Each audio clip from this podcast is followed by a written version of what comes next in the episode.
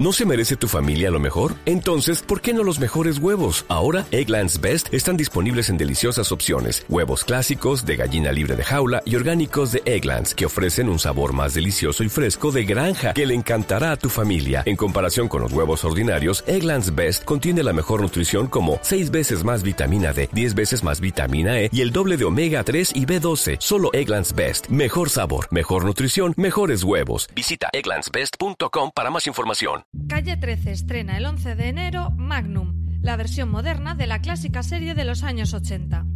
Jay Hernández encarnará al nuevo Thomas Magnum, un antiguo SEAL de la Marina que ahora trabaja como detective privado. De carácter pícaro, Magnum tendrá que investigar todo tipo de casos en la peligrosa y exótica isla de Hawái. En la nueva serie de Calle 13... Si vas a hacer algo, hazlo ya. Se aceptan sugerencias. Tú trae el coche de una pieza. Eso no es un plan. Hay un investigador privado, dos perros, tres Ferraris y toneladas de acción. Un equipazo.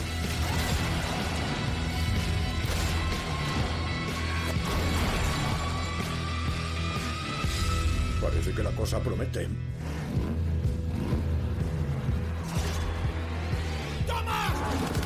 Magnum, el 11 de enero, estreno en exclusiva en Calle 13.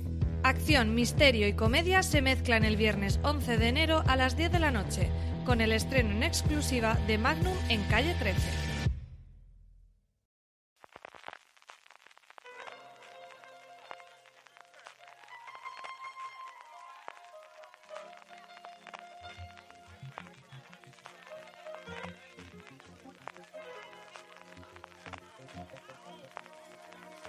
Thank you.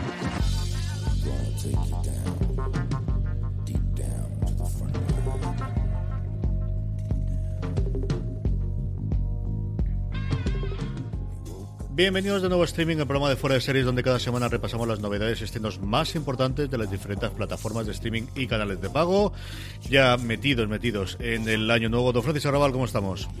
Pues muy bien, ya con globos de oro, con regalitos de reyes, con de todo un poco. CJ, con series que se empiezan a estrenar ahora a tope, ¿cómo se han portado los reyes? ¿Te han traído algún regalito de serie filo chulo o qué? Me han traído dos niñas que me he disfrutado mucho con ellas en Reyes. Sí, me han traído bastantes cosas, sobre todo los que me regalo, que son al final los mejores. Si quieres que te diga, el iPad este me está mirando aquí con los ojos de, cariño. Sobre todo porque, claro, desde que tienen el pencil, eh, está tan poquito tiempo conmigo que al final está siempre con las crías que, busca estos momentos de soledad en el que tengo él y yo. Eh, a ti sí que te ha traído, y sobre todo la camiseta. ¿eh? Hay, que, hay que hacer un, sobre todo un cumplido a la camiseta. La foto la podéis ver de Francis en Instagram. La camiseta es total, Francis. ¿Ha visto cómo mola? Eh, tengo camiseta personalizada, ¿eh? Handmade, de, de Art de Madrid, de Iglesia No Directo Fiesta, que mola mogollón, sí. Eh, quien la quiera ver que se meta en mi Twitter o mi Instagram. Eh, mola muchísimo, CJ. Pienso llevármela a partir de ahora a todos los eventos Deberías, de deberías, del mundo. deberías, deberías totalmente. Tenía ya Sobre una de Jan Pope, Entre lo bien que te queda y la envidia que le vas a dar a dos o tres que yo me sé en la camiseta cuando juntemos es fundamental. Claro, no, puedo acercarme con ella a Alberto Rey porque seguro que, que se la- me desnuda y se la lleva el canalla. y a Marina creo que tampoco me puedo Sí, acercar. sí, y en- Eh, en Maris- Marina. Mi- Mira que Alberto será, pero sobre todo en Marina. Sí, sí, sí. sí, Marina le encantará. Y nada, me han traído ese regalito serifilo muy chulo, me han traído más cosas frikis y, y nada, y globos de oro que hemos tenido también, que también ha dejado algún que otro regalito, eh, que se fueron algunos cuantos, sobre todo el señor Chuck Lorre, se fue de la gala entusiasmado, porque mira que ha tenido este hombre series de éxito como Bang Theory, como Dos Hombres y Medio, y un poquito menor medida Mom, pero sobre todo las dos primeras, pero nunca había estado ni nominado a un Globo de Oro, nunca había estado nominado a un Emmy, sí sus actores, que Jim Parsons se, se ha hartado de ganar premios, o, mm, o lo ha hecho la actriz de Mom, eh, Alison Jenny ha llevado y el no actor se me dora el nombre, el que en su momento sufrió en Ferris Bueller, si no recuerdo mal, de dos hombres y medio, que más de una vez ha ganado, desde luego, más de uno, más de uno y más de dos de los, de los premios grandes. Sin, sin ninguna Pero él no lo había conseguido de momento y nada, ya lo tiene. Con, con una de las sorpresas de la noche, el método Kominsky, que se llevó el Globo de Oro mejor serie de comedia o musical. Contento CJ con este Globo de Oro. No se lo ha podido llevar de Good Place, pero tú y yo ya sabemos que, que la comedia de Mike Shure no se lo iba a llevar. No era el peor. Yo, nos metemos ya en faena con, con la parte de noticias antes de que, como siempre, después tengamos nuestro Power Rankings y finalmente las preguntas de todos los oyentes. Eh, es cierto que los Globos de Oro y lo, que yo os encomino es a que veáis, aunque sea todo lo pasado, toda la cobertura que hicimos en directo, eh, Marina que estuvo ahí en la web y, Iñaki que estuvo en las, redes sociales y posteriormente el podcast que habéis grabado eh, a tres con los motivos de los Globos de Oro, el gran angular de esta semana, que por eso hemos adelantado el gran angular lo hemos emitido el lunes y este lo hemos emitido el martes para poder aprovechar toda la serie que tenemos de ahí. Hombre, yo creo que las nominaciones, eh, los premios sí, alguno puede ser debatible más o menos. Yo creo que va haber más follón en, las, en las de cine que en las propiamente de series. Tú te cargaste la gala entera, yo no he podido verla todavía, yo la veré esta noche posiblemente eh, con Lorena, tremendamente aburrida. ¿no? Lo hagas, no lo hagas.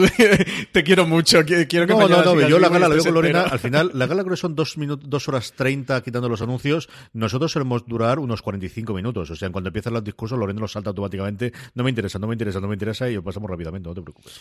la gala fue tremendamente aburrida. Sandra y Andy Samberg prácticamente no tuvieron relevancia ni peso ninguno durante el transcurso de la gala, más allá del, de ese monólogo, ese número inicial que hicieron, que tuvo algunos chistes eh, simpáticos, eso en el gran angular que hemos grabado Marina Such, a Loren y yo sobre los globos de oro. Ahí desgranamos todo mm, en detalle, pero eso no tuvo muchos momentos entusiastas. Bueno, el discurso de Regina King, que se lo llevó eh, en una categoría interpretativa de películas, en la categoría de películas sí fue quizás el más apasionado o más desgarrador. Glenn Close tuvo un discurso que estuvo muy bien y muy acertado, pero más allá de ahí, poco más. ¿eh? Jeff Bridges pegó una turra impresionante y mira yo que, lo quiero, pero nos pegó una turra. Pero eso que la gente lleva mucho tiempo sin Jeff Bridges. Él, cada vez que sale un premio o cualquier cosa de esto, exactamente ¿eh? lo mismo que es. Eh, vamos, pero desde Washington cuando lo recibió hace un par de años fue exactamente igual. O sea, nadie lo tiene preparado, la gente se sienta ahí, nadie le puede decir que nada, ni lo pueden decir lárgate porque son los que son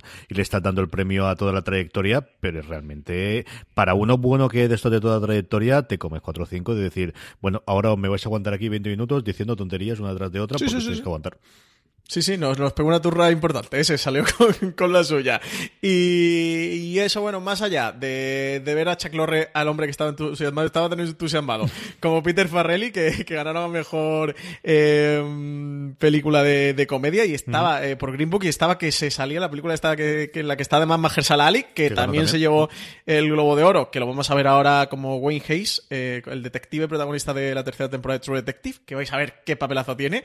se llevó el Globo eh, de oro. El otro que estaba entusiasmado, CJ, era Ted Sarandos, que esa parte sí que merece la pena verla. Que de hecho, yo estaba viendo la gala con María Santonja y me decía, ¿se ha puesto Ted Sarandos eh, más gordo? Digo, no, es que tiene el pecho henchido, estaba que no cabía en sí mismo. CJ, por favor, tienes que verlo, porque la cara de Ted Sarandos de esta es mi noche, eh, pero como si fuera Rafael, ¿eh? eh sí, es que a nivel de televisión por fin ganan uno, los Globos de Oro que siempre habían tenido y le siguen teniendo un cariño extraordinario a Amazon, aquí le siguieron teniendo, pero no al ritmo que habían tenido previamente, y luego desde luego la apuesta por Roma, que yo creo que tuvo que ser una apuesta muy personal de Sarandos, que de momento está funcionando, a ver cómo acaba pues, finalmente la cosa en los Oscars, y bueno, por los demás yo creo que, bueno, las nominaciones en su momento tampoco fueron demasiado polémicas, lo que digo, como toda la polémica se va a centrar en cine, eh, el Green Book que estás diciendo tú tienes ya bastante movida por lo que he leído yo en la prensa americana y estas cosas.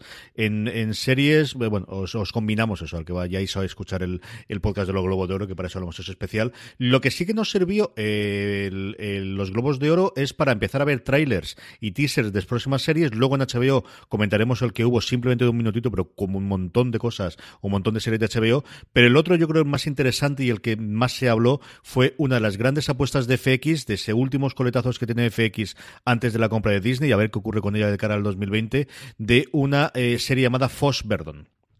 Sí, ya enseñaron el trailer, primeras imágenes de este Fossy Verdon, que se refiere al, biopic. En la serie va a narrar las vidas de los bailarines Bob Fosse y Gwen Verdon. Es una miniserie de FX que va a llegar en abril, que está protagonizada por Sam Rockwell y Michelle Williams, que cuenta como productor ejecutivo con Lin Manuel Miranda, como diría ya, como el 25% de, de, series o de proyectos que empieza a ver en Hollywood, con Lin Manuel eh, Miranda hicieron un, un, chiste muy simpático mm, durante la gala que decían como que Luis Manuel Miranda era ese señor que tenía un, un pequeño musical independiente en Broadway y se había hecho conocido a partir de, de ahí. Eh, la, la miniserie o esta miniserie ya ha enseñado primeras imágenes. CJ, ¿has podido ver algo? Porque yo vi el trailer, me gustó mucho. Ni a nivel de dirección, madre de Dios, en la producción de FX, ¿eh?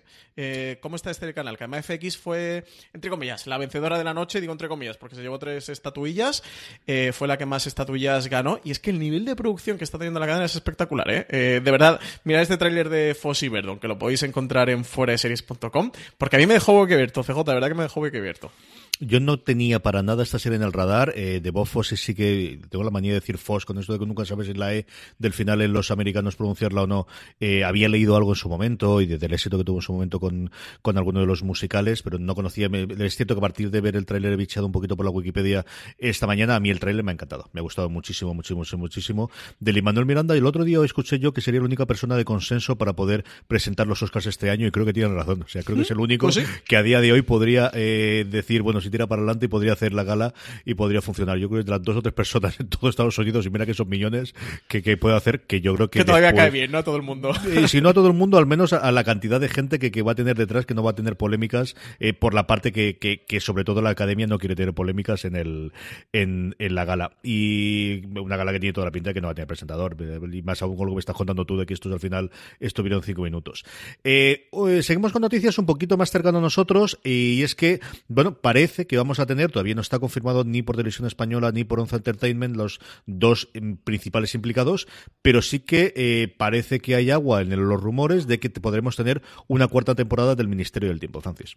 La noticia llegó a un día un tanto extraño y es que saltó en Bertele, que fue quien la publicó, el mismo día de los inocentes, por lo cual todos creíamos que era una inocenta, a pesar de que aseguraban a lo largo del texto de la noticia repetidas veces de que no, de que no se trataba de ninguna inocentada, de que era una noticia real. Parece ser eso, que Radio Televisión Española habría decidido, aunque no está confirmado por Radio Televisión Española, por lo cual esta noticia no es oficial, eh, solo por ahora la ha dado Bertele, que, que luz verde a una cuarta temporada, la producción de una nueva temporada del Ministerio del Tiempo. Lo que sabemos por Javier Olivares, que ha ido comentando a través de su Twitter, es que él ha dicho que hasta que Radio Televisión Española no confirmara nada, no había nada, que en cualquier caso que él estaría dispuesto para volver a ponerse a los mandos de la patrulla. Un proyecto eso, que después de más de un año y medio de estar ahí en el aire, pues surge toda la duda del mundo, ¿no? Tanto de la parte de Javier Olivares, que sabemos que está trabajando en otra serie, en, un, en un- una versión, eh, una adaptación a serie de televisión de la película Atrapa un ladrón de Alfred Hitchcock,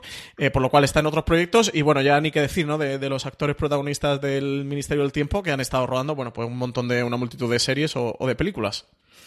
A ver qué es lo que ocurre. Aquí la circunstancia es esta que sí, la- las series de Pablo, eh, al que siempre recordaremos, y Javier Olivares con Once Entertainment, pero al final los derechos los tiene Televisión Española. Y al propio Olivares le hemos oído tú y yo en varias eh, actuaciones en público diciendo que al final él no tendría por qué estar, como ocurrió con Isabel, ocurrió con eh, sus otras con Víctor Ross, que él no estuvo las últimas temporadas, porque al final la- realmente la serie es de Televisión Española. Él comentaba, como todos sabemos, que a día de hoy tiene un acuerdo en exclusiva con MediaPro, que si quisiesen que él volviese al Ministerio del Tiempo, que insisto, no es una condición necesaria para que la serie funcionase, pero me extrañaría que hiciesen el paso, no Televisión Española, sino Rosa María Mateo, porque al día de hoy no existe Televisión Española como tal. O sea, la decisión es, viene a la administradora única hasta que se aclare el tema del concurso para la nueva directiva y luego vamos a tener la nueva Junta de Administración. A día de hoy todo tiene que pasar por Rosa María Mateo.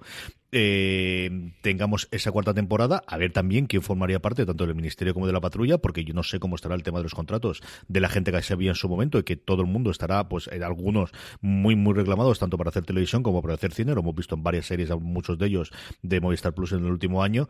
Eh, pero bueno, insisto, yo creo que, algo lleva de, ruido cuando tanto lo ha comentado y, y cuando tantos se han dejado querer. A ver qué tenemos, aunque dicho por otro lado, a mí lo que me apetece mucho, mucho ver es desde luego Atrapar un ladrón, la adaptación que, comentábamos, en el que esa sí que está confirmada, que está ya trabajando MediaPro eh, Javier Olivares, que era un proyecto personal que tenía desde, desde hacía tiempo. Y por último, si esta era una cosa sorprendente, la que sí que no ha sorprendido absolutamente a nadie es que CW encargue el piloto de Batwoman, que tiene toda la pinta que será serie para la temporada que viene, Francis. Ya habíamos podido ver al personaje de, Batwoman, con su alter ego Kate Kane en el crossover superheroico de DC eh, de CW, Elseworlds, el crossover que hicieron un poquito antes de irse todas las series de, de la Ruverso de vacaciones de Navidad. Era un secreto a voces que, el, que introducir este personaje Batwoman en el crossover era un poquito para testear el personaje, ver qué tal funcionaba, ver cuál era la reacción del público, ver qué tal la actriz protagonista que habían elegido, que era Ruby Rose, para encarnar este papel, se adaptaba al personaje y el público respondía. Parece que, que, el, que ha funcionado bien, que en DCW están contentos y en cualquier caso, han encargado la producción de un piloto al director David Nutter, un director que ya ha trabajado anteriormente en series como Arrow o The Flash, otras series de, de este Arrowverso, y CJ. Eh, no, de momento no sabemos si el piloto lo veremos o no, pero encargada la producción está. Yo creo que no hay ninguna duda de que llegará a las pantallas esta Batwoman, tratándose de un personaje tan importante dentro del universo de, de DC. Y eso, que, que ya el Greg Berlanti ha seguido un poquito este proceso con, con otros personajes y otras series. Lo hizo con The Flash, que primero lo introdujeron en la serie de, de Arrow antes de decidir darle su serie propia. Así que todo apunta a que podríamos verlo. La serie va a estar producida por Greg Berlanti y también por Caroline Dries, que muchos conocerán porque estuvo trabajando en Smallville. Y ya, si le dieran luz verde a esta Batwoman se acumularía a las series de Arrow, The Flash, DC Legends of Tomorrow, Supergirl y Black Lightning, todas ellas del universo de DC en CW y todas ellas producidas por Greg Berlanti, que se ha montado aquí un imperio, un auténtico Berlantiverso, FJ a través de los superhéroes de DC. Total, absolutamente, y bueno, y es el de la gran, gran, gran apuesta que desde luego tiene DC, a la cual, por ejemplo, series como Jane the Virgin y otras fuera de los superheroicos se determinan también para esta próxima temporada. Yo creo que Batwoman está llamada a retomar o si no esta temporada, desde luego en la siguiente, el hueco que va a dejar Arrow, que al final lleva muchos años, y en una continuidad, bueno, pues, que tiene que, producirse y que le dejan jugar con algo que, tenga el nombre Bat, que hasta ahora está total y absolutamente vetado para CW, pues yo creo que es una eh, clarísima muestra del poder que, que, ha ido amasando, desde luego, con las adaptaciones eh, Berlanti en los, en los últimos años. Con eso terminamos las eh, parte de noticias. Vamos ya con el repaso de las cadenas y empezamos con un HBO España que tiene un montón, pero que un montón de novedades y de El primero de ellos nos llega el 12 de enero, la segunda temporada de Future Man. Estrena la segunda temporada completa, 12 episodios de alrededor de unos 30 minutos de esta serie que está producida por Seth Rogen y por Evan Goldberg y que está protagonizada por Josh Hutcherson, el famoso Pita Melar de los Juegos del Hambre. En Future Me interpreta a un joven conserje de laboratorio que se pasa las noches enganchado a su videojuego favorito y su vida va a dar un giro por completo cuando unos misteriosos visitantes del futuro le van a elegir a él precisamente como pieza clave en la lucha contra el inminente de extinción de la raza humana. En esta segunda entrega, los protagonistas van a comprobar que ese plan inicial que tenían para salvar la humanidad no ha funcionado, de hecho, lo más lejano de la realidad, y deben seguir enfrentándose al malvado Stu Camilo, que pretende enviar a los humanos a Marte. También tenemos 13 de enero, CJ le tenemos muchas ganas, regreso de True Detective, ya tercera temporada de esta serie creada por Nick Pizzolato. Van a estrenar además dos episodios, bueno, realmente es en la madrugada del 13 al 14 de enero, así que en España estará disponible el 14 de enero, que es el próximo lunes. Eh, esta tercera temporada va a arrancar eh, alrededor de la historia de un macabro crimen en el corazón de los Ozarks, que últimamente se ha vuelto muy televisiva. ¿eh? este crimen está en torno a un misterio que, que, se prolonga durante décadas y que tiene consecuencias entre momentos temporales diferentes. El protagonista va a ser Mahershala Ali, que antes comentábamos que, ha ganado recientemente el Globo de Oro por Green Book, además de, de ganar el Oscar por Moonlight eh, hace un par de años.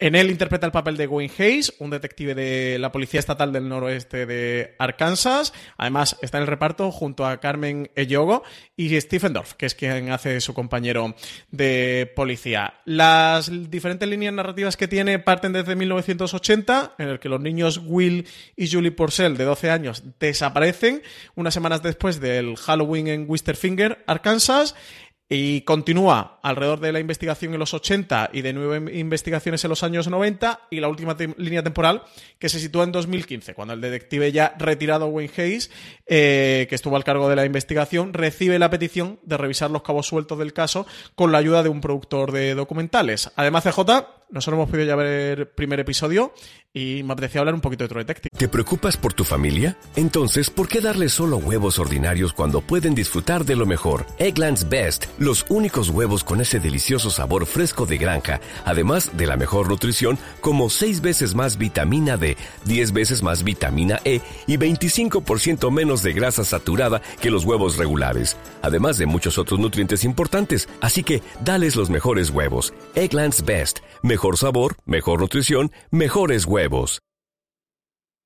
This holiday, whether you're making a Baker's Simple Truth turkey for 40 or a Murray's Baked Brie for 2, Baker's has fast, fresh delivery and free pickup, so you can make holiday meals that bring you all together to create memories that last. Baker's, fresh for everyone. Free pickup on orders of $35 or more. Restrictions may apply. Choose from a great selection of digital coupons and use them up to five times in one transaction. Check our app for details. Baker's, fresh for everyone. Ya que podemos hablar, que sabes que a mí me gustó mucho.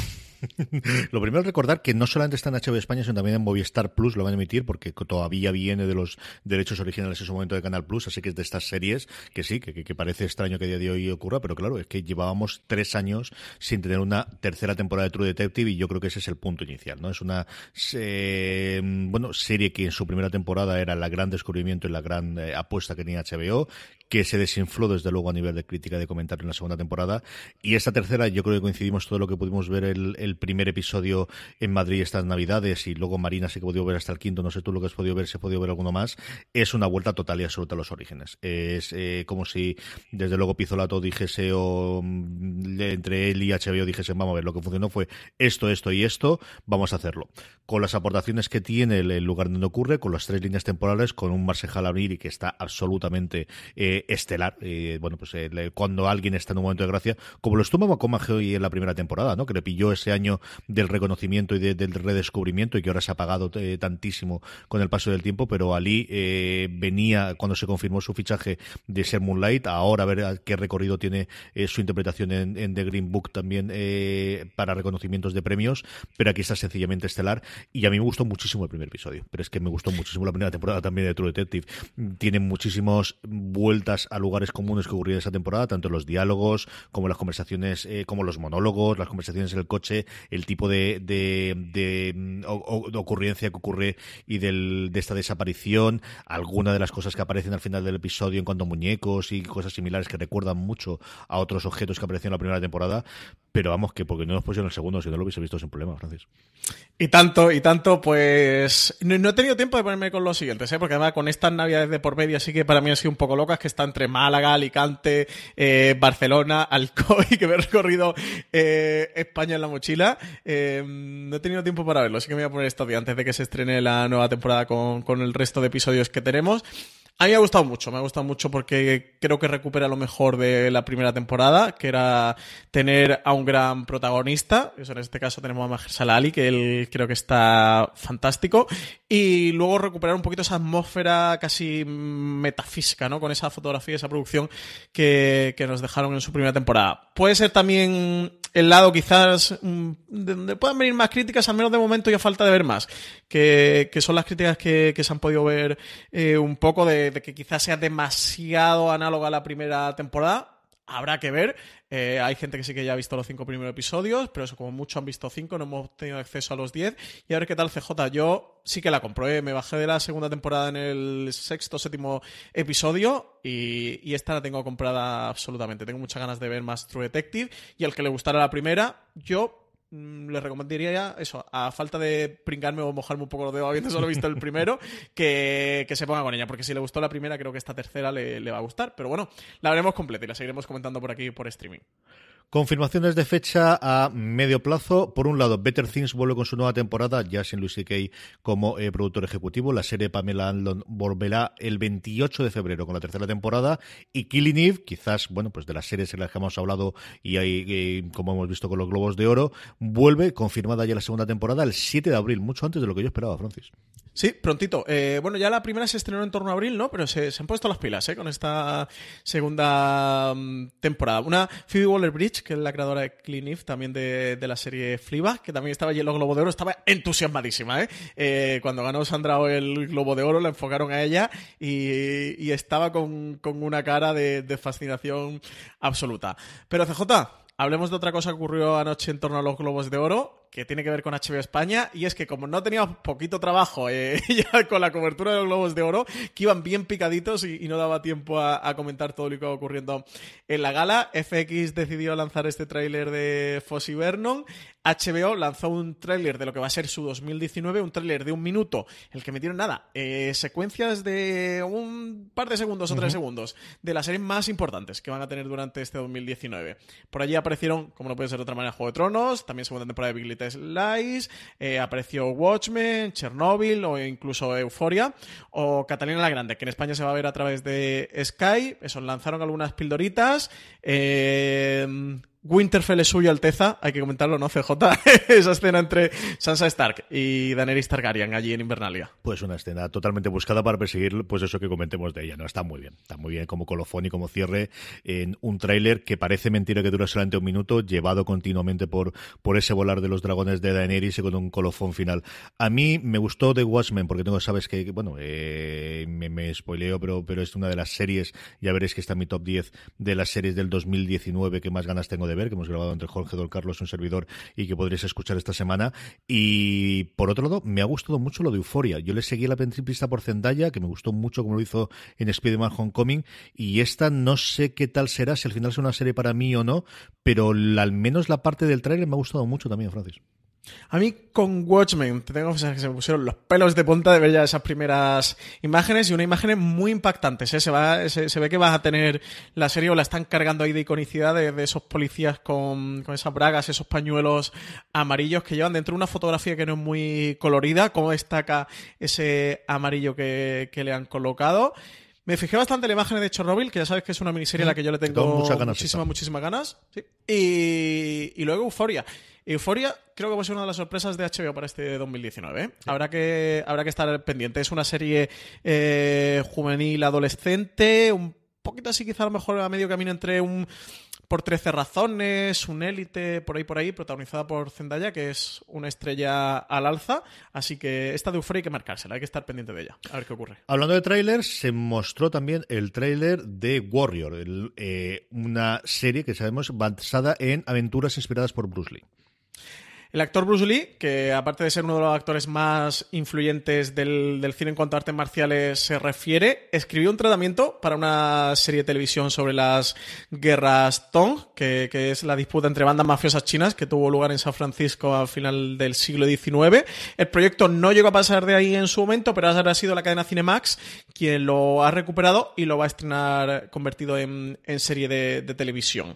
Detrás del proyecto está uno de los responsables de Banshee, que es Jonathan Trooper, y también está el director de cine Justin Lin, que muchos lo conocerán porque es uno de los, ha sido uno de los últimos directores de la saga Too Fast, Too Furious. Así que hemos podido ver un, un tráiler, eh, yo le he echado un ojo, me llama mucho la atención, se nota mucho que, que, está está uno de los responsables de Banshee detrás, ¿eh? CJ, y siendo en Cinemax, creo que es de estas series de, de acción, pero con un gran componente de producción histórica como mm, podría ser Peaky Blinders, eh, que, que dé que hablar ¿eh? en los próximos tiempos. A mí me llama mucho la atención y desde luego me tiene. El, el primero ya te digo yo que, que lo veré, sí o sí.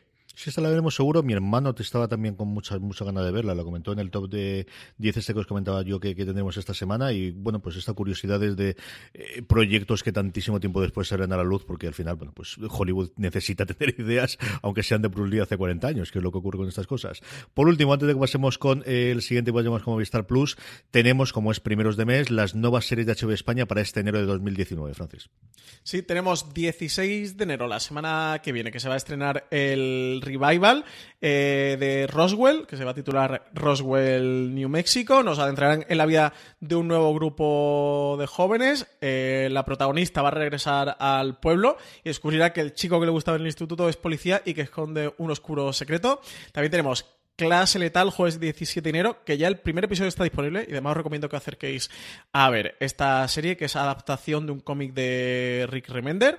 La serie de cómics se ambienta a finales de los años 80 en torno a una escuela privada eh, con adolescentes que vienen procedentes de, de poderosas familias eh, que están relacionadas con bandas criminales o con, con gobiernos dictatoriales o en cualquier caso con el poder allí qué es lo que hacen bueno los educan en convertirse en armas mortales y los entrenan en, la más pura violencia. La serie está producida por los hermanos rusos This holiday, whether you're making a Baker's Simple Truth turkey for 40 or a Murray's Baked Brie for 2, Baker's has fast, fresh delivery and free pickup, so you can make holiday meals that bring you all together to create memories that last. Baker's, fresh for everyone. Free pickup on orders of $35 or more. Restrictions may apply. Choose from a great selection of digital coupons and use them up to five times in one transaction. Check our app for details. Bakers, fresh for everyone.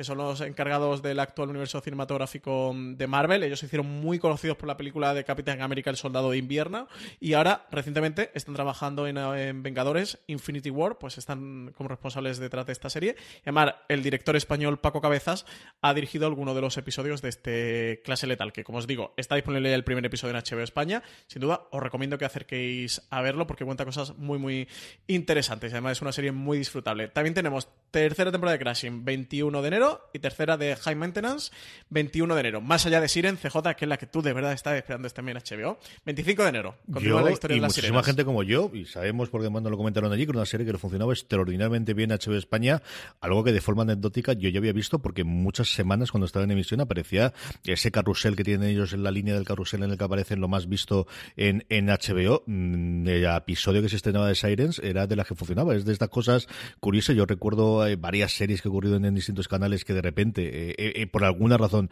en España se ven mucho y para HBO España Sirens funciona muy bien y pues como dice Francis, para finales de este mes podremos tener por fin más episodios de la misma. Vamos ya como Movistar, Francis, dos grandes estrenos con muchas ganas de verlos este 11 de enero. Basada en una de las novelas más conocidas de John Le Carré, llega La chica del tambor a Movistar Plus.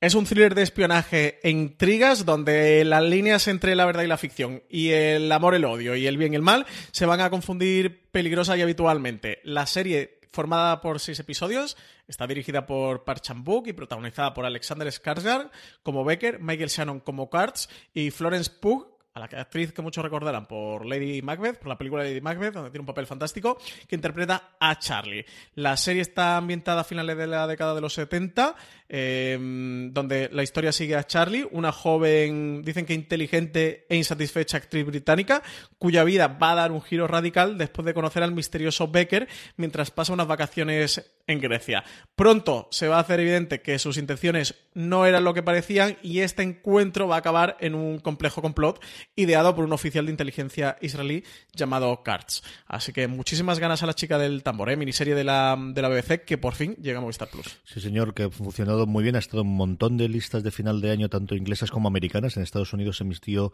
eh, durante el mes de diciembre los seis episodios, creo recordar, al ritmo de dos episodios por, por semana y estuvo en varias de, de las listas estas de top de, de, final de año que he visto yo de los críticos americanos. También el 11 de, de enero nos llega la cuarta temporada de esa verdadera delicia de serie llamada Catástrofe. Llega esta comedia romántica. Dicen que después de tratar los inicios de la relación durante la primera temporada, los primeros años de matrimonio durante la segunda y una gran crisis en la que tercera, Catástrofe regresa con una cuarta temporada menos dramática, más fiel a la comedia y a sus orígenes políticamente incorrectos. Dicen que en esta entrega, según su co-creadora Sharon Horgan, se centrará en cómo Rob afronta su recaída en el alcohol y cómo se verá afectada su relación con Sharon. También indagarán cómo una pareja que lleva muchos años afronta el sexo o la falta de sexo. Y según ellos, CJ dicen que sobrevivir a tu matrimonio es más duro que sobrevivir a tu propia vida. Así que cuarta temporada de Catástrofe. Es una serie deliciosa, de verdad. Si no os habéis acercado nunca a Catástrofe, que ayuda mucho la duración, acercaros. Ahora que tenemos las cuatro temporadas especial, de verdad, tenéis que ver sí o sí sacar hueco y ver la primera temporada. Qué serie más bien hecha, que, cómo funcionan bien las cosas cuando se hace un buen guion y se cuenta con dos actores con tantísima química como son ellos dos. Por último, notición eh, a nivel de, de funcionamiento y de distribución en España, y es que el el 1 de enero. AXN Now, que hasta ahora está disponible en exclusiva dentro de Vodafone Televisión, se incorpora también a Movistar Plus, Francis. Se ha despejado por fin una de las incógnitas de la industria española, CJ, una de las preguntas que más... Anda, que no te lo han preguntado a ti esto, ¿eh? Madre de Dios, que, que debe ser una pregunta de cuándo XN Now iba a estar disponible en otros servicios, más allá de Vodafone TV. Pues nada, ya está disponible también en, Movistar Plus. De momento en Orange no, lo tenéis en Vodafone TV y en Movistar Plus. ¿Qué es AXN Now? Es un servicio que ofrece el catch-up de las temporadas completas en emisión en AXN en cada momento. Y, bueno, tienen temporadas completas de series como The Good Doctor, SWAT Los Hombres de Harrelson, Absentia, también Mr. Mercedes o la serie Bron el Puente que, colgaron en septiembre, la cuarta temporada de Mr. Mercedes, que hemos hablado mucho de ella y nos han preguntado. Pues nada, ya podéis ver Mr. Mercedes en, en XN a través de Movistar Plus. Si tenéis Vodafone ya la podéis ver, ahora también en Movistar. Además, una segunda temporada de Mr. Mercedes que debería estrenarse en XN Now en torno a febrero-marzo. ¿eh? Así que quien haya disfrutado de la primera temporada, que sepa que la segunda no le debe de quedar mucho para estrenarse. Eso, entre- yo creo primer trimestre del año. Enero no creo, pero febrero-marzo sí que mm, estará. Así que nada, si sois clientes de Movistar, no tenéis que contratar nada aparte. Si tenéis ya el paquete de series, tenéis a partir de, mm, pues creo que del 1 de enero, eh, XN Now.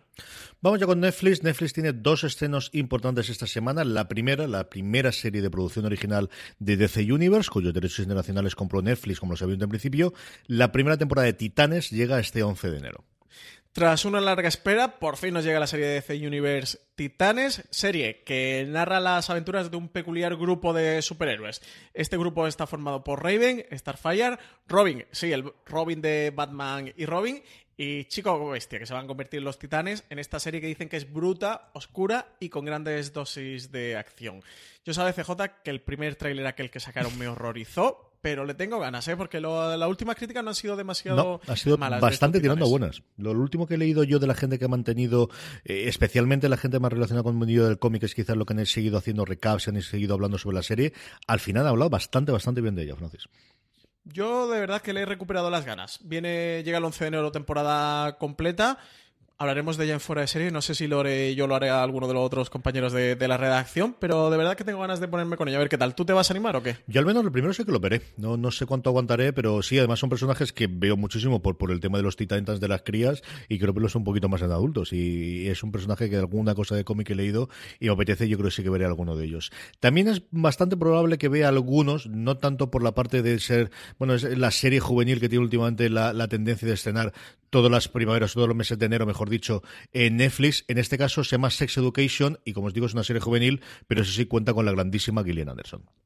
La serie nos va a meter en la vida de Otis, un chico inexperto en el sexo, pero que decide aprovechar los conocimientos de su madre sexóloga, la cual interpreta a la gran Gillian Anderson, para montar una consulta sexual clandestina en su instituto. Va a tener la ayuda de su compañera Maeve. El reparto principal cuenta con Asa Butterfield como el protagonista, con Emma Mackey como Maeve y como ya decía, como la gran Gillian, eh, Gillian Anderson como, como Jean, que es la madre de este, de este Otis, de este chico que decide montar una consulta sexual clandestina en su propio instituto. Esta es la serie de la que Netflix espera que hablemos las próximas semanas, como consiguió que durante las semanas de Navidad hablásemos de este episodio, película, experiencia interactiva que fue Black Mirror Bandersnatch, que yo he visto que a mí me ha gustado, pero ni comparable con lo tuyo, Francis. A mí me ha gustado bastante, pero porque me lo he pasado muy bien, ¿eh? Eh, mm, tengo contrapuestas. ¿Por qué? Porque mm, me parece que es un divertimento absoluto, es decir, para pasar un buen rato, sobre todo para ver con amigos o con familia, que fue eh, mi caso. Yo fue en estos días de, de Navidad, que estaba con mi, con mi hermano allí, con mi madre y con mi tío. Estábamos pasando la Navidad en Barcelona allí con, mis tíos y con mi abuela y tal. Mi tío es muy fan de la ciencia ficción, de hecho, bueno, se le ha leído toda la mm, bibliografía de Isaac Asimov y es un gran fan del género. Y le dije, oye, Tito, se ha estrenado esto de Black Mirror Bandersnatch, ¿por qué no lo vemos juntos? A él ya algo le, le sonaba, así que nada, decidimos una noche a que yo que habíamos terminado de cenar, sería las diez y media ponernos, y dice, Jota, nos levantamos a las dos de la mañana mirando el reloj diciendo, pero bueno, ¿esto qué hora es? Vámonos todos eh, a dormir, así que nada, nos soplamos allí tres horas con, con Black Mirror Bandersnatch. Tengo que decir que la primera historia que, que hicimos fue la que más me gustó, que es la que acaba con. Intento no hacer spoiler, ¿eh? pero voy a decir cómo acaba. Acaba con una. Uy, es que no sé si meterme spoiler, ¿lo digo o no digo CJ? Bueno, con la hija de uno de los personajes que sale. Ya está. Eh, Eso no- es imposible adivinar nada a través de esa pista. Y de esa historia, esa historia me pareció genial porque estaba. Y casi lo que más me ha gustado de Black Mirror Bandersnatch. Estaba muy bien metido, eh, muy bien pegado lo que es la experiencia interactiva de tú ir decidiendo qué acciones quiere que haga el, protagonista de esta historia, con la propia historia que te van contando y con la historia del, creador de la novela y con el videojuego que están desarrollando. Eh, tiene una, gran sincronía y, me gustó porque... mm, This holiday, whether you're making a Baker's Simple Truth turkey for 40 or a Murray's Baked Brie for 2, Baker's has fast, fresh delivery and free pickup, so you can make holiday meals that bring you all together to create memories that last. Baker's, fresh for everyone. Free pickup on orders of $35 or more. Restrictions may apply. Choose from a great selection of digital coupons and use them up to five times in one transaction. Check our app for details. Bakers, fresh for everyone. Si estás buscando un buen podcast de análisis y debate en tu idioma, te invito a que escuches Pulso y Péndulo. Yo soy Carlos Curbelo. Y yo soy Fabiola Galindo. Todos los jueves analizamos temas de actualidad en Estados Unidos y Latinoamérica. Fabi y yo no siempre estamos de acuerdo, pero sí tenemos un objetivo común. Queremos servir como antídoto contra las noticias falsas y la polarización. Pulso y péndulo. Busca nuestros episodios en Apple Podcast, Spotify o en tu aplicación favorita. No parecía como un experimento forzado, ¿no? De queremos hacer esto y te buscas cualquier historia, sino que, que estaba muy bien pensado por parte de Charlie Brooker y bien desarrollado. Luego el humor meta me encantó y sobre todo en la historia donde elige la opción de Netflix. Hay una opción de Netflix mm, por ahí colgada. Eh, si la eliges, a partir de ahí es, una puta locura. y luego creo que tiene partes más flojitas. Mi gran incógnita es cuánto de valor tiene Bandersnatch eh, de por sí como, como serie y cuánto por la parte mm, tecnológica o interactiva. Que bueno, me acordaba un poquito de la experiencia cuando fui a ver Avatar, de, cómo fue una película que me impactó muchísimo porque de repente descubrimos todo el 3D que existía hacía tiempo, pero no lo habíamos visto nunca de esa manera. Y luego las semanas, teniendo un poquito reposada la película, eh, realmente la historia era un poco simplona. En, en este Bandersnatch, eso me intento sopesar un poquito, ¿no? Poner en, en frío qué valor tiene Bandersnatch de por sí más allá de la parte interactiva. En cualquier caso, me parece un disfrute enorme y hay que ver a partir de ahora qué hace Netflix con esto y cómo lo conjuga temáticamente, porque eso, en Bandersnatch van, van a cañón, ¿eh? A mí me ha gustado. Yo me lo pasé muy bien, de verdad que me lo pasé muy bien. Yo no soy un completista ni un necesario. Necesito ver todos los finales. Me ocurría exactamente lo igual con los, li- los libros de, de Sigue tu propia aventura cuando era pequeñajo. Llegaba a un final y me quedaba con él y no tenía absolutamente ninguna necesidad de, ver los demás. Yo creo haber visto un par o tres de los finales y, la verdad es que la experiencia me gustó mucho. Y luego es cierto que quizás por deformación profesional, pero me atrae muchísimo más allá del episodio, que insisto, me ha gustado y tengo curiosidad por verlo el, el lineal en el Apple TV, eh, igual que el- en Chromecast no puedes tener la parte interactiva, entonces lo ves todo continuo y me gustaría ver qué es lo que presentan ellos como historia eh, continuada o cuál sería la canónica, por así decirlo. Mm, me gusta mucho como eh, eh, punto inicial aunque no es el inicio, sabemos todos que ha habido experimentos previos. La propia Netflix tuvo un episodio del gato con botas, de la serie animada que tienen a partir del personaje de Shrek en el que hacías esto, que yo la he trasteado con la Jerez una vez. HBO hizo esa prueba con Mosaic, eh, aunque es cierto que la parte interactiva solamente está disponible en Estados Unidos con la serie de, Sharon Stone del eh, finales del año pasado, o de- mejor dicho, de hace, de hace dos años, eh, primeros del año pasado.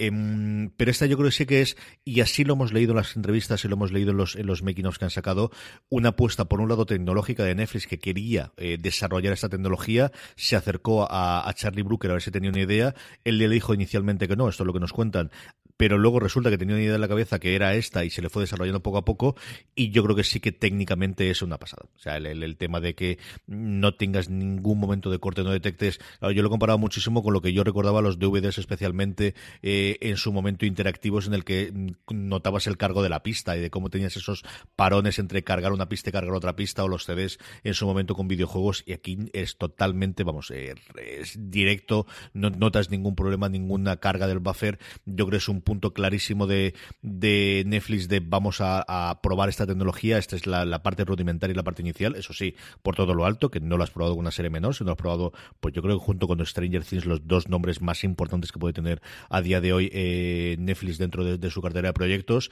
Y, al menos eh, con lo que sabemos de los números, que es simplemente el ruido social y lo que tengamos alrededor en nuestra esfera, yo creo que les ha funcionado muy, muy, muy bien estas navidades, Francis. Sí, sí, sí, yo creo que le ha funcionado genial. El nivel de ruido ha sido impresionante. La cantidad de artículos y los ríos de tinta que han corrido por internet, con los diferentes finales, con las diferentes historias, etcétera, etcétera.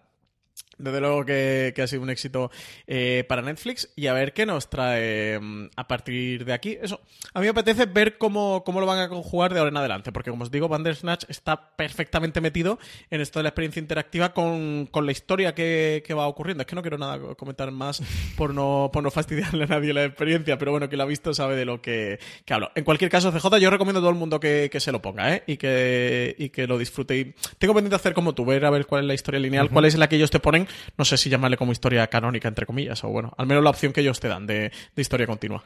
Y si Francis ha tirado estas navidades dándole vueltecitas a, a Bandersnatch, a Black Mirror Bandersnatch, yo me he cargado en cuestión de un día y medio, hacía un porrón de meses que no veía tan rápido, esta especie de serie documental, mezcla eh, de, no exactamente reality, comentario, que se llama A Ordenar con Maricondo y me lo paso muy bien. Yo, eh, esta es una serie que va a crear de más excisiones, yo creo que desde Operación Trufo no teníamos estos conflictos internos dentro de la redacción, porque tenemos haters absolutos y yo, como estoy muy mayor para intentar convencer a nadie, yo sí que os digo que al menos le Estás obsesionado, CJ, no, Estás no, obsesionado con a ordenar con Maricondo. No, no, no, no, no, para, para absolutamente nada. Yo, eh, lo comentaba antes, yo hace tiempo que leí un libro que se llamaba eh, Todo es demasiado, no sé si está traducido al español, de Peter Walsh, y en, me gusta mucho más el, el, razonamiento que tiene Peter Walsh, que al final es también de ordenar y de, de, simplificar tu vida y de las cosas materiales y tal, que el que tiene Maricondo, eh, que en muchas cosas es muy happy flower y muy esta parte para mi, para mi lado. No se me ha pillado también el espíritu navideño, y es cierto que la parte zen, aunque luego yo creo que tiene un pozo de razonamiento. Eh, las cosas que se le critican de buenas a primeras, como siempre cuando lo has visto, que es, pero si es que te dice que tienes que despedirte cada prenda de ropa, ya.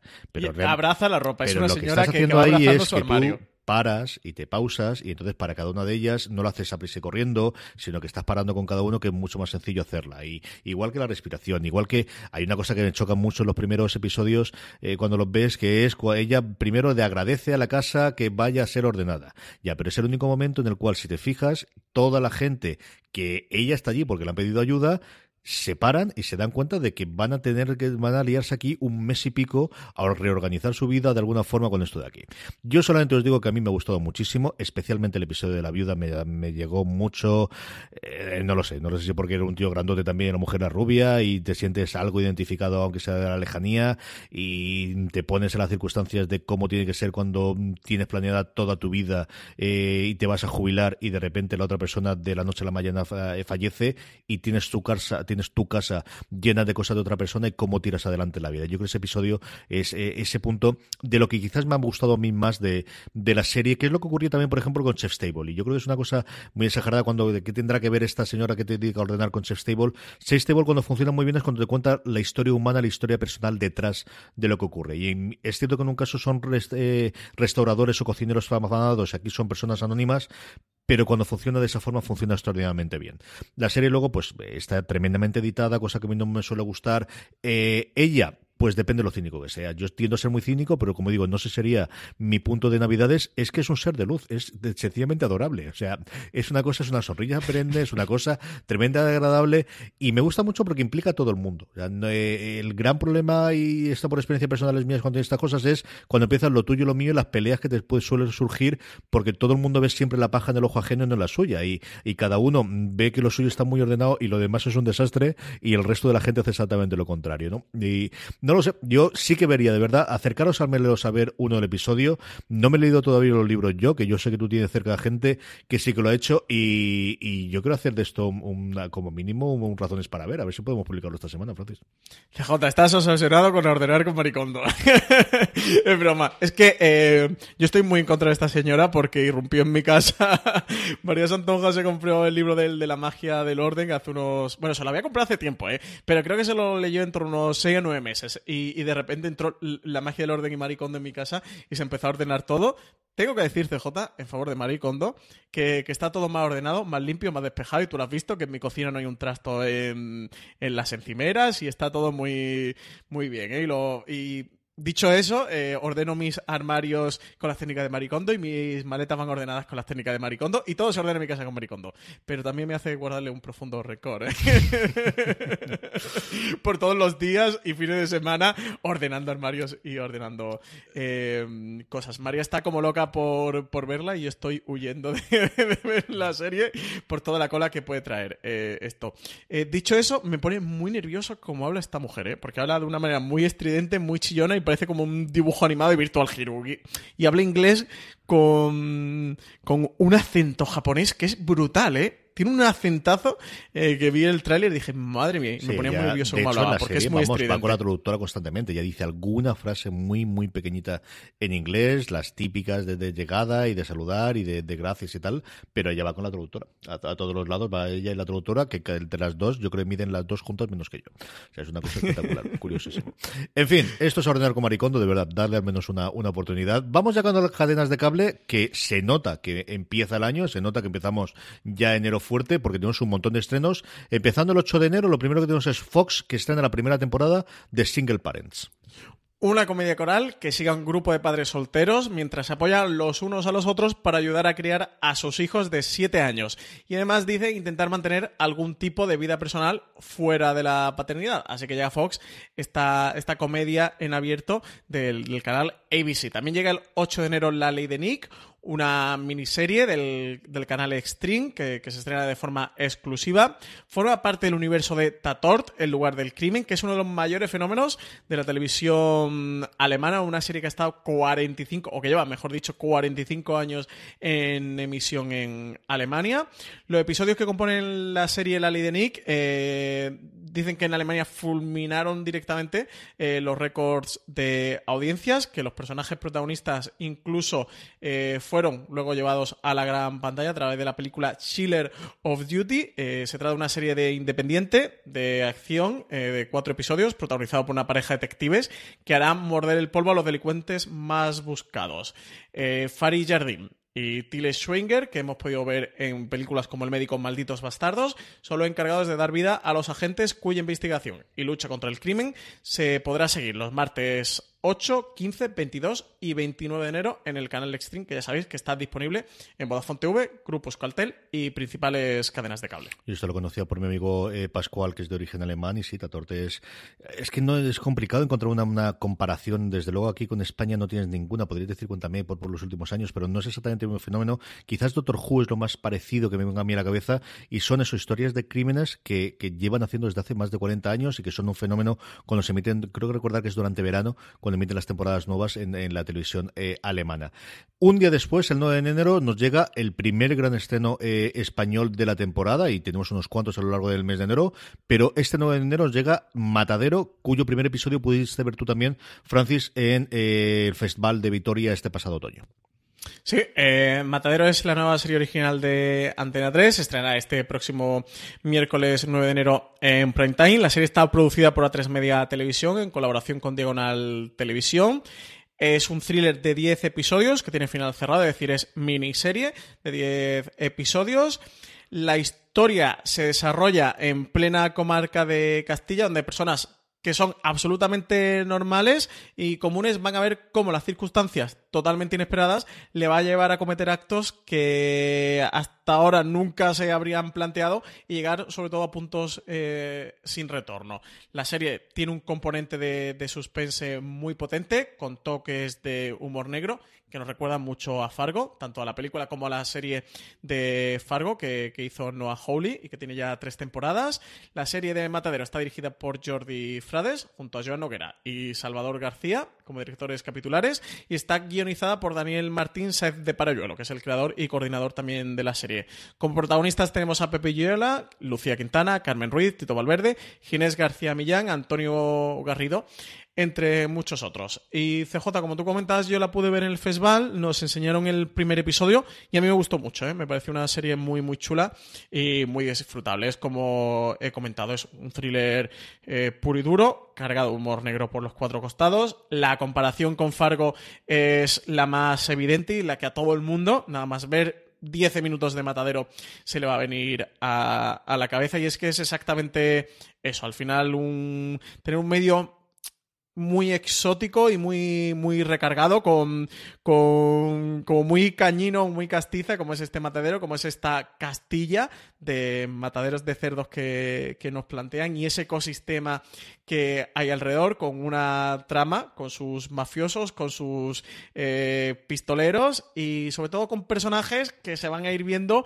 liados en una bola de nieve, en una situación que cada vez se va haciendo más grande y de la cual cada vez va a ser más difícil salir. Yo a todo el mundo que, que esté pendiente el 9 de enero al estreno Antena 3 de Matadero. Además, eso en miniserie con 10 episodios, una historia eh, cerrada y que yo creo que les ha quedado una serie muy, muy, muy entretenida y muy divertida para ver.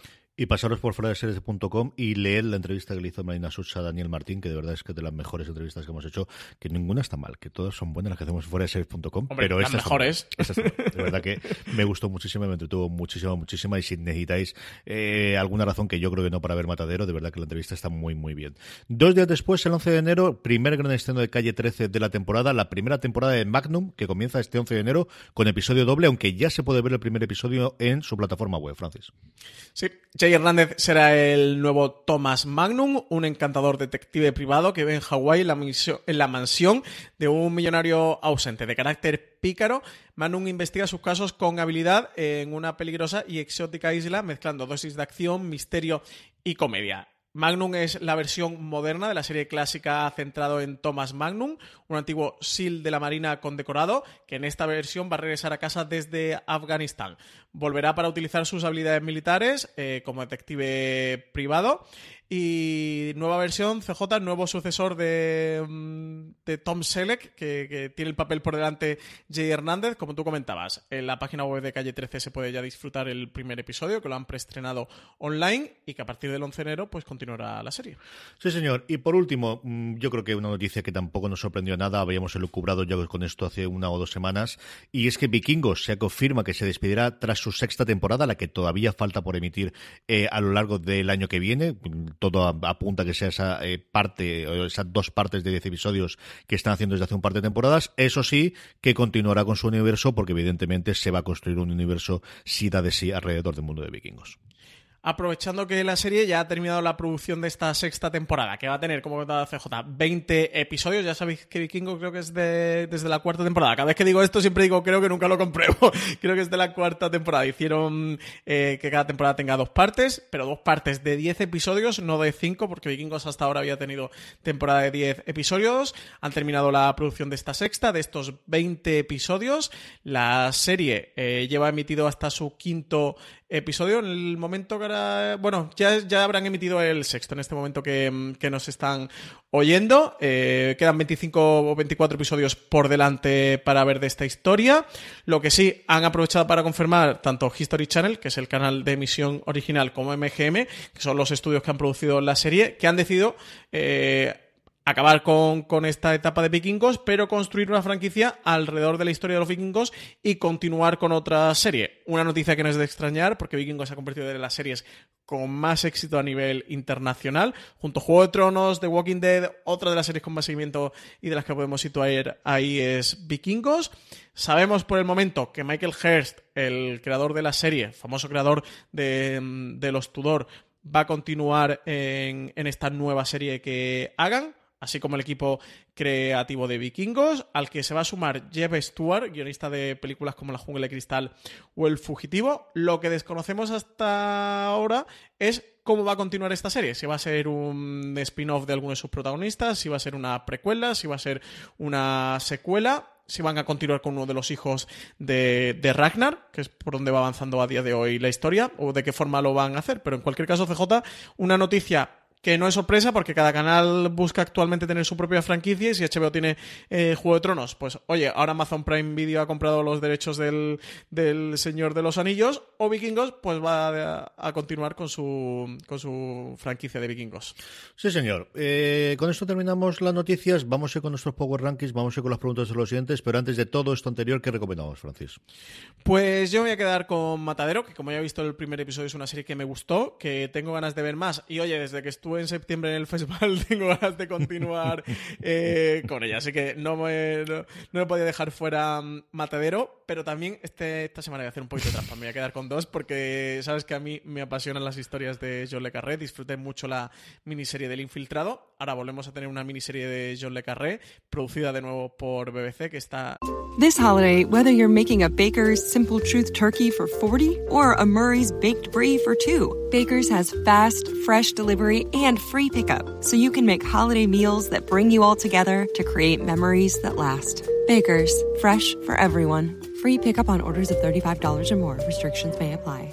Choose from a great selection of digital coupons and use them up to five times in one transaction. Check our app for details. Bakers, fresh for everyone. Si estás buscando un buen podcast de análisis y debate en tu idioma, te invito a que escuches Pulso y Péndulo. Yo soy Carlos Curbelo. Y yo soy Fabiola Galindo. Todos los jueves analizamos temas de actualidad en Estados Unidos y Latinoamérica. Fabi y yo no siempre estamos de acuerdo, pero sí tenemos un objetivo común. Queremos servir como antídoto contra las noticias falsas y la polarización. Pulso y Péndulo. Busca nuestros episodios en Apple Podcast, Spotify o en tu aplicación favorita. Es esta la chica del tambor. Además, tenemos a Park Chan-wook, que de los directores asiáticos más apasionantes. Las críticas han sido buenas, así que nada, no puede fallar. Es que es opción segura, la chica del tambor. Como Francis ha sido muy bueno y me ha dejado, pues nombraré yo True Detective, que evidentemente tenemos muchísimas, muchísimas ganas de ver esta gran apuesta de primeros de año de, de HBO España, como si digo, tanto de HBO España como de eh, Movistar Plus, que lo podéis ver en los dos sitios, eh, lo que tengáis contratado.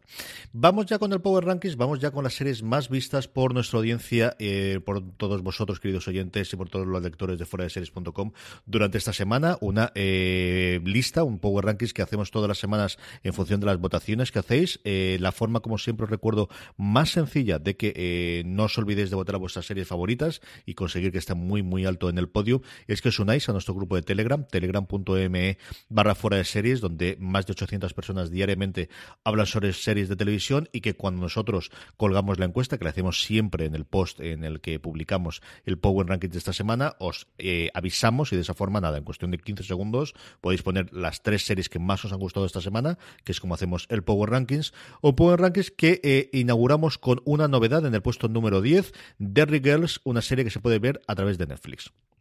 Novena posición para Rey Donovan, que ha empezado una nueva temporada y que se puede ver en Movistar Plus. En el octavo cae un puesto, la bueno, pues con el ganador, de flamante ganador de, de, de, Globo de Oro, una serie con muchísimo éxito en Inglaterra cuando se emitió originalmente, que funcionó muy bien también en Netflix. Bodyguard, como os digo, os se queda en el puesto número 8 del Power Rankings.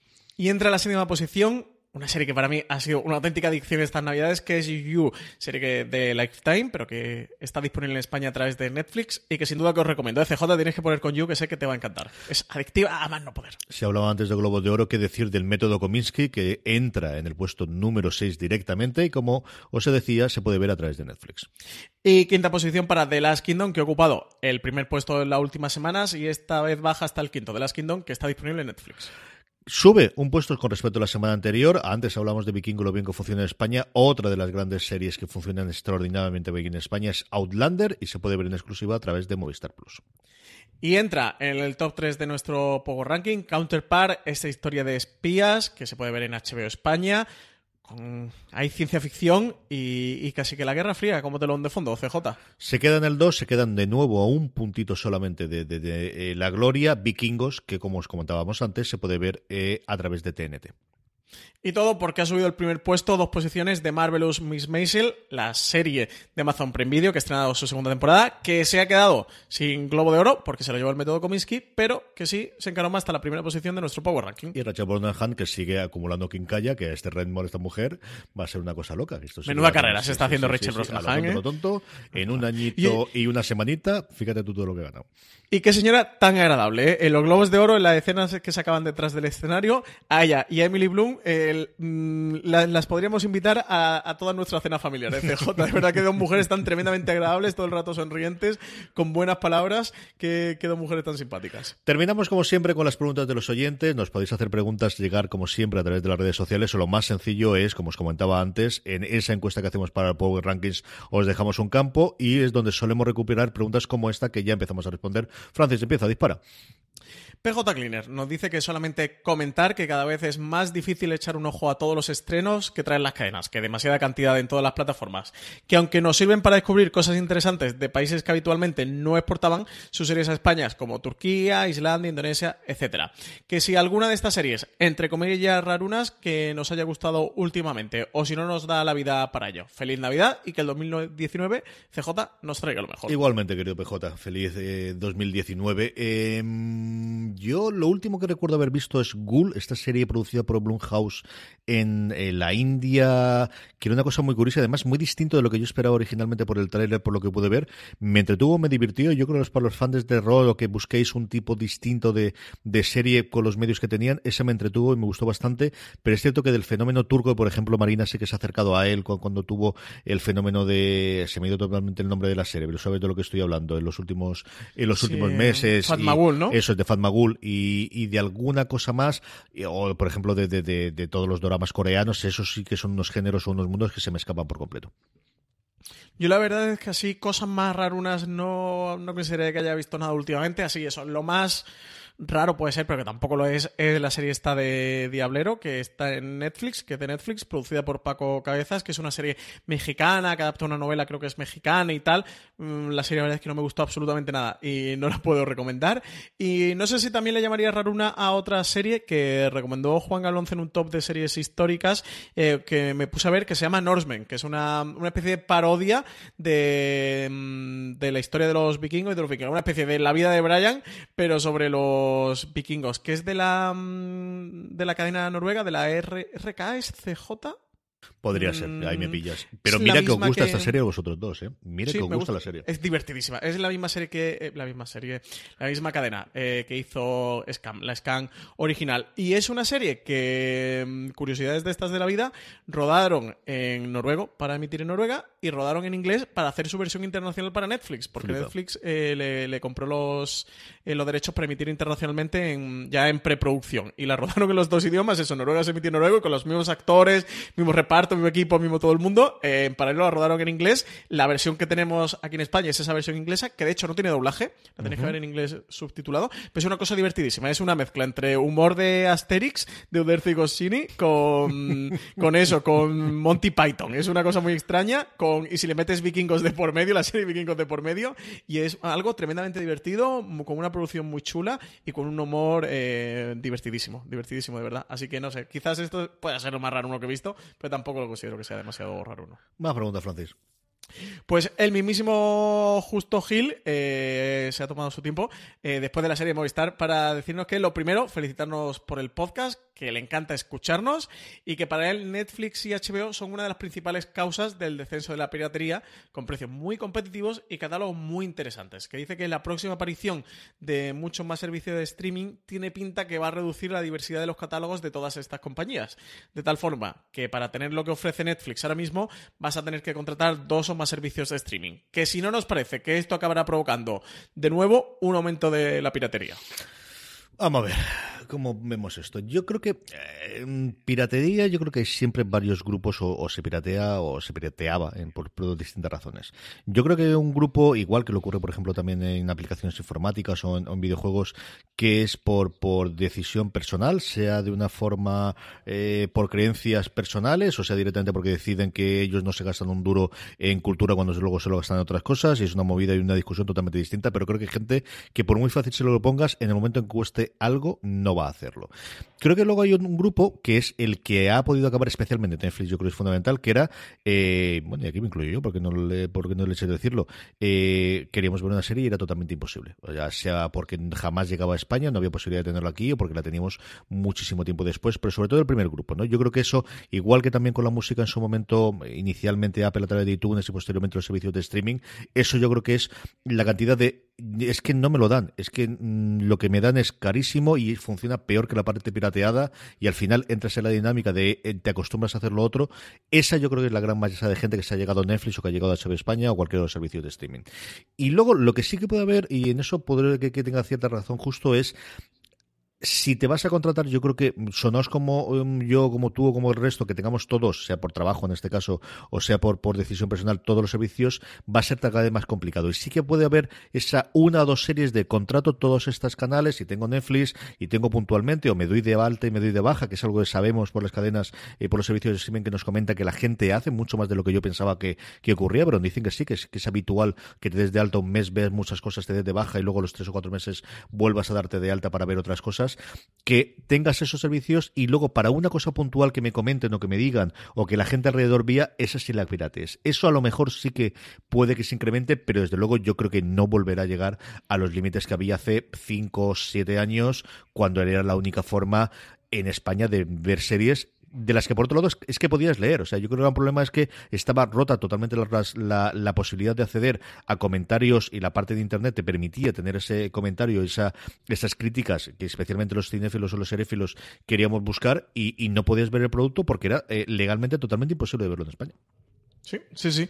No, yo estoy totalmente de acuerdo contigo. No, creo que tenga este retroceso. Sí que creo eso, que cada vez la cosa se va a ir fragmentando más. Yo creo que cada vez CJ y nosotros no lo topamos, que es más habitual de gente que tiene como quizás un servicio más de cabecera, eso que puede ser un Netflix o un HBO o un Movistar o un Vodafone TV eh, con cadenas de cable asociadas y que luego va pivotando o va entrando y va saliendo en ciertos catálogos para ver X series o que, o que va probando. Aquí habrá que ver con la entrada de Disney Plus sobre todo, que creo que para familias con chiquillos va a ser un clásico básico, pero para los fans de películas Disney o de Marvel o de Star Wars, Indiana Jones, eh, también lo va a ser. ¿Y cómo se va a ir reestructurando todo? Pero desde luego viene un momento apasionante y aquí estaremos en streaming para contarlo. Indudablemente, claro que sí, para eso estamos. Más preguntas. Que me ha quedado, ¿eh? Me ha quedado está muy bien, está muy bien. presentador de Antena 3. Yo acabaría, pero porque tengo otras preguntas más. Entonces no sería para hacer nada, nada, corta, corta.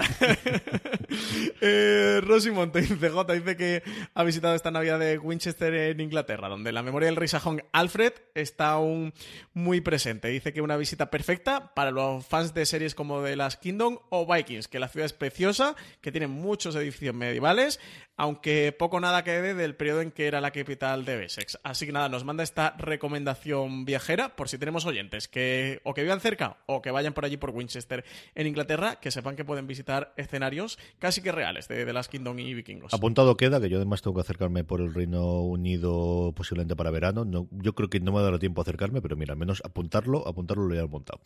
Eh, dos cositas nos quedan, nos quedan dos preguntas. ¿Cuál es la primera ya, Francis? Charles Pedronson nos dice si se sabe eh, si Orange eh, TV o Vodafone TV van a realizar también producción propia como está haciendo Movistar Plus o qué peso eh, jugarán con las, con las diferentes plataformas que se pueden ver en España. Dice que a su parecer se están quedando muy por detrás con su competencia a Movistar y dice que gracias por un programa que oye toda la semana. Pues muchas gracias por escucharnos, Charles. Eh, a ver, nosotros lo primero que conocemos nosotros es Vodafone Televisión. Vodafone Televisión por activa o por pasiva a día de hoy y todo siempre susceptible de cambiar. Hombre, de lado de la mañana es complicado, yo creo que hasta que no vean los números. Eh, pero ellos siempre han dicho que lo que quieren es tener mejor contenido de terceros, que ellos no se van a meter en producción propia, pero sí que, y a la prueba me remito, es eh, están interesados en todos aquellos canales y plataformas que tengan contenido y puedan sumarse, y ahí lo tienen, ¿no? Y han tenido Netflix, han tenido en, exclusiva inicialmente, lo han tenido HBO, y tienen Filmin, y meterlo todo demás. Orange Televisión no sabe, no contesta, Francis. Yo no sé si tú tienes contacto con esta gente, pero tuvo aquella cosa con Snatch de la serie que hicieron presentación incluso en Madrid y desde entonces, bueno, pues la bala esta que, de, paja que va por, por, el, por el oeste, no sabemos absolutamente nada sobre la, la, decisión que tiene, más allá de la incorporación de canales de pago, igual que tiene Movistar o Televisión, de, de cosas exclusivas como tal por Orange Televisión, no conocemos nada en los últimos dos, tres años. Sí, nada, suscribir lo que tú has dicho. Como Vodafone tuve, tuvimos en su día una reunión con, el propio director, con Ignacio García Legad, y nos comentó eso que, tú acabas de, decir, que ellos, pues antes que, que a producir más series, era esta entre comillas, y yo digo entre comillas porque odio el término y además creo que es incorrecto, burbuja de, de las series, como que ellos no, no tenían nada que aportar nuevo y que ellos preferían dar a sus clientes no nuevas series o series exclusivas, sino, sino darle las mejores producciones pues que ya estaba haciendo HBO, que estaba haciendo Netflix, o que mm, traía Filming, o XN, o, Calle 13, etcétera. Y con Orange TV, nada, es una incógnita. Nosotros desde fuera de series con ellos tenemos mm, cero contacto de otros medios de series de televisión. Sé que tienen el mismo contacto que nosotros y sí que tuvieron esta cosita de, de la serie Snatch porque precisamente se estuvo rodando en, aquí en España, en Málaga, que además el service lo hacía Fresco Film, que es la misma productora que está haciendo el service de Juego de Tronos en sus visitas a España. Nosotros estuvimos en el junket de prensa con entrevistas porque tenían a Úrsula Corberó, la actriz española, salir en la serie, pero nosotros de hecho llegamos a través de una de, la agencia de prensa que, montó aquello, que no era que no era ni de la bueno, que lo tenía delegado de Orange TV, pero que no era la propia gente de Orange TV, así que al menos nosotros estamos totalmente fuera del radar. Para mí es una incógnita, pero creo que lo es, ¿no? Dentro del círculo que nosotros siempre hablábamos un poquito de jamás sido nada. Claro, igual que Charles Pedroso se pregunta de, oye, esto de Orange TV, ¿cómo, ¿por dónde va a ir y cómo va a acabar? Al menos en la industria, en nuestro sector, la gente con la que nosotros nos codeamos, hay un cierto halo de misterio y desconocimiento de, de cuáles son sus intenciones. Así que nada. Seguiremos a ver si averiguamos algo más. Por último, Super Choco nos dice: Hola, ¿sabéis algo sobre quién va a emitir en España Luther, la serie británica de BBC One? Las temporadas anteriores están en Netflix, pero no han, no han anunciado nada sobre esta última. Enhorabuena por vuestro podcast que hace más llevadera la vuelta a casa desde la universidad. Queremos saber, Francis, ¿cuándo estrenan Luther aquí? Pues habrá que preguntarle a Netflix, CJ, al menos a Netflix, se me ocurre que es el camino más directo porque sí que tiene mm, las temporadas anteriores, como comenta Super Choco. Eh, nada, estos días como han sido así de Navidad y un poco dispersos por mi parte, pero también al otro lado han pillado día de fiesta que era en Madrid el 7 de enero y estos días navideños que, que mucha gente estaba de vacaciones prometo preguntar y, a ver si para la semana que viene tenemos una respuesta.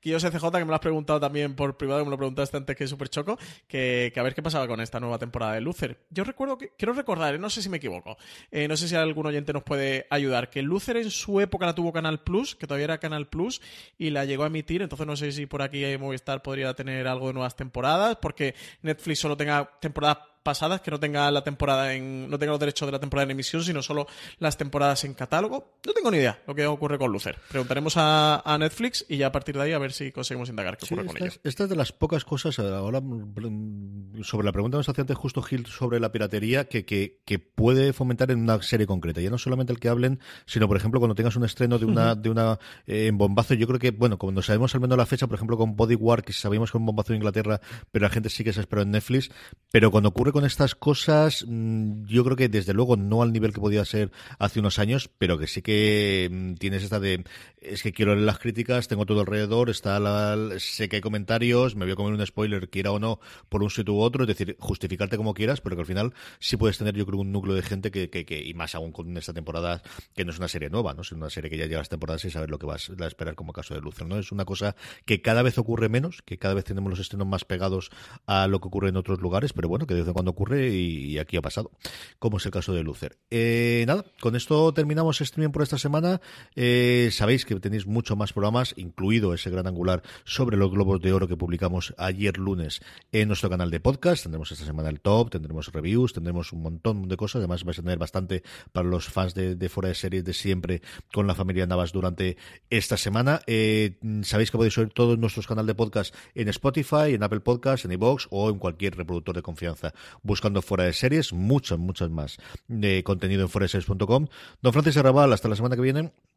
Pues hasta la semana que viene, CJ. Solo te quería recordar, antes de despedirnos, que el próximo viernes 18 de enero vuelve ya Star Trek Discovery y es segunda temporada. Sí, señor, sí, señor. Mira, otra de las cosas que se nos ha quedado y perdido son los short treks, estos cuatro episodios que han hecho intermedio, que no sabemos nada de ello. Hablaremos sobre Star Trek sin duda la semana que viene.